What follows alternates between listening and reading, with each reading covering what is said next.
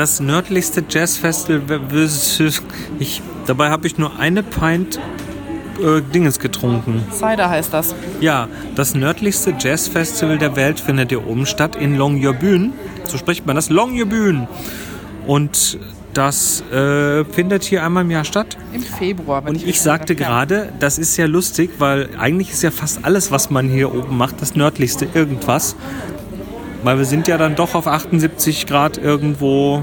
Es sei denn, man fährt nach New Orleans und macht es da. Dann ist es noch nördlicher. In New Orleans, das ist eine Forschungsstation, äh, eine Forschungssiedlung, die ist bei 78,5 irgendwas.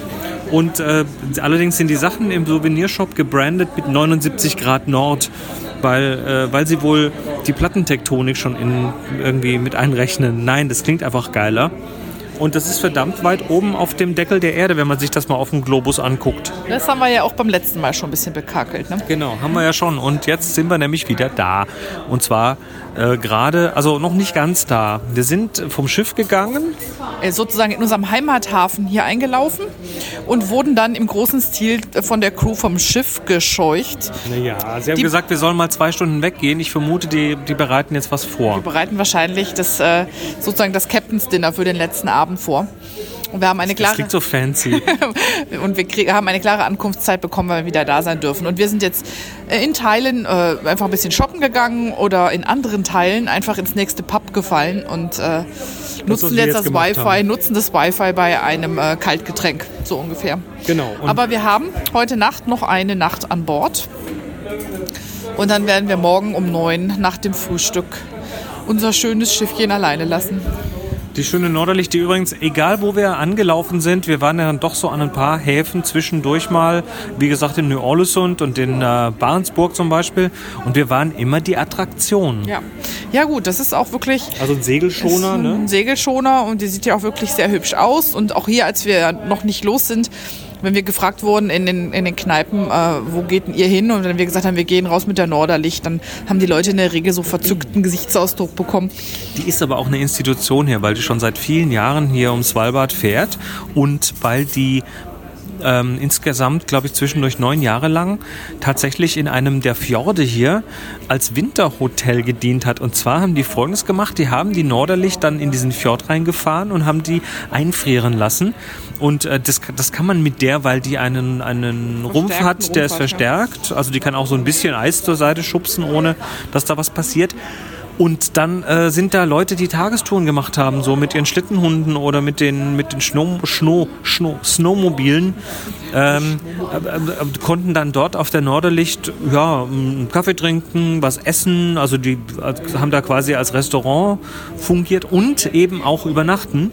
Weil sie da einen richtigen kleinen Hotelbetrieb im Winter im Eis hatten. Das machen sie jetzt mittlerweile nicht mehr, weil die im, im norwegischen Winter nach Tromsø geht und also das ist Nordnorwegen und dort äh, von dort aus Touren macht mit dem Schiff mehrtägige, so mit Wahl, ich glaub, Wahl, Wahltouren, ne? Wahltouren ne? und ähm, wenn der Himmel frei ist, hast du, hast du quasi eine hundertprozentige Chance auf Nordlichtern hier oben. Es ist das, na, natürlich ähm, sprechend, ne? auf der Norderlicht dann die Nordlichter anschauen und deshalb, äh, sie ist also jetzt quasi elf Monate im Jahr ist, ist die Norderlicht unterwegs und im letzten Monat kriegt sie ihren jährlichen, ihre jährliche TÜV-Abnahme sozusagen. Wird, dann wird äh, das Schiff auf links gedreht, komplett. Wird neu gestrichen und wird alles repariert und dann wieder fürs nächste Jahr fertig gemacht. Die 107 Jahre alte Norderlicht. Genau, was irgendwie sehr, sehr toll ist, ähm, die Crew an Bord, die ja mal ohnehin toll ist, das sei mal da, ähm, sei mal ganz vorne weggestellt, ähm, die können doch irgendwie gefühlt alles selber reparieren. Also einen Abend hatten wir, dass der, ähm, dass der Herd sich einen, der Backofen, der Backofen einen kleinen äh, Schluck aufgeleistet hat. Da haben dann der erste Offizier und der zweite Offizier mal eben den Backofen ausgebaut, auf den Esstisch gestellt und den Akkuschrauber gezückt. Und dann dauerte das so 20 Minuten und dann ging auch der ging auch der Backofen wieder. Ja, musst du auch irgendwie können so. Also unterwegs hast du halt äh, für einen Backofen zumindest hast du keine Redundanz. Ja. Äh, es gibt an Bord zwei Generatoren für den Nachtstrom. Naja, also ein dritter, der ist dann der große, der aber Motor, genau. der ist direkt am, am, an der Hauptengine, aber die zwei kleineren Generatoren, die sind äh, quasi laufen abwechselnd nachts mal der vorne, mal der hinten, damit alle gleichmäßig laut beschallt werden in der Nacht und äh, damit es Redundanzen gibt und so sind so ein paar Sachen sind doppelt vorhanden weil sie auch müssen wahrscheinlich. Und aber so manche Sachen muss man halt reparieren. Ja, und dann, also selbst ist der Mann da. Ne? Wir hatten zum Beispiel jetzt über den Winter, gab es vor dem eigentlichen Eingang der Norderlicht nochmal so einen kleinen na, Holzverhau, sagen wir es mal so. Achso, du meinst, äh, da, da wo man reingeht, nochmal so ein Windfang quasi. Genau, den der Kapitän auch so liebevoll die Skihütte nannte. Und ähm, hat oben drauf Schiff draufgebaut quasi. Einfach nochmal draufgebaut, um den eigentlichen Eingang nochmal vor Wind zu schützen. Dadurch waren auch die, ähm, war noch eine zusätzliche Garderobe möglich, wo man noch Zeug lassen konnte und so. Und heute hat er dann mal spontan gemeint, der Winter wäre jetzt vorbei. Ähm, die Skihütte kommt, kommt, runter. Und während wir dann an Land waren mit dem Zodiac. So zwei, drei Stunden gewandert sind. Genau, auf den Spuren eines Eisbärs im Übrigen. Weg, ähm, weg von den Spuren. wurde, dann, ähm, wurde dann mal eben die Skihütte abgebaut. Und als wir wiederkamen, hat die Hälfte ähm, der Leute hier dumm geguckt, weil plötzlich irgendwie die Hälfte vom Eingang fehlte gefühlt. Ja. Die Eisbärspuren, noch ganz kurz. Wir waren heute an Land, so wie wir es an vielen Tagen gemacht haben. Also morgens mit dem, mit dem, ähm, mit diesem, na, Zodiac heißt das nicht. Das ist aber so ein Rigid Inflatable Boat, ein REB, ähm, also ein, quasi ein Schlauchboot mit einem festen Boden was dann, mit dem wir dann quasi an Land geschattelt werden. Immer so sechs Stück, sechs, Leute weise. Das äh, hat uns ans Land gebracht und dann hat unser, unser Expeditionsleiter, der Mario Aquarone, äh, selbst Wissenschaftler und Spezialist für Tiefsee, nee, für, für Meeressäuger Säuger genau, und solche Geschichten. Biologe und promovierter ja. Biologe. Also, also, ist unglaublich, was der Mann weiß hier über, über die Arktis und auch über die Antarktis. Na, jedenfalls, äh, der war unser Guide und hat dann auch immer so die, die, die Anti-Eisbären-Knarre dabei gehabt. Und äh, der meinte dann so, hm, hier sind Eisbärspuren. Ich glaube, wir gehen heute mal in die andere Richtung. Genau, und dann äh, muss man halt extrem vorsichtig sein. Ähm, die Eisbärspuren gingen nach rechts, wir gingen nach links. Weil wenn man die mal im Schnee sieht, diese Eisbärspuren, dann wird einem plötzlich klar, wie unglaublich groß diese Dinger sind. Also wir haben ja einen gesehen, der ist tatsächlich vor unserem Schiff durch den, durch den Fjord geschwommen und äh, wir, also äh, der Captain meinte, wir hätten ihn fast überfahren, weil der Bär da einfach plötzlich guckt halt so Kopf aus dem Wasser. Nee, haben wir natürlich nicht, aber dann haben wir den beobachtet, wie der an Land gegangen ist. Eine Bärin, eine äh, junge Bärin ohne Küken, wollte ich sagen, ohne kleine wie heißen genau. das bei Bären? Im, Im, Englischen heißen die Junge. Cubs. Und, äh, ohne Junge. Oh ja, ohne Junge halt. Küken. Bärenküken. Bokok.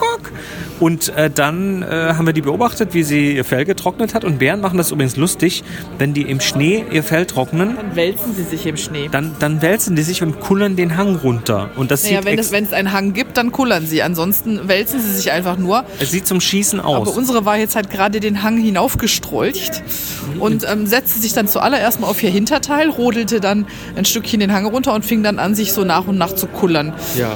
Es war sehr schön. Es war sehr schön. Wir haben viele Fotos gemacht, auch wenn sie relativ weit weg war, weil wir äh, nicht näher ran konnten, weil so eine so ein, so ein Eisbär oder eine Eisbärin ähm, auch den Stress eines lauten Schiffes, also lautes Schiff, aber Schiff, ne, das ist erstmal ein bisschen unangenehm für das Tier. Und hier oben äh, sind wir schon recht sorgfältig mit der Natur umgegangen. Also da ist schon relativ äh, viel Vorsicht.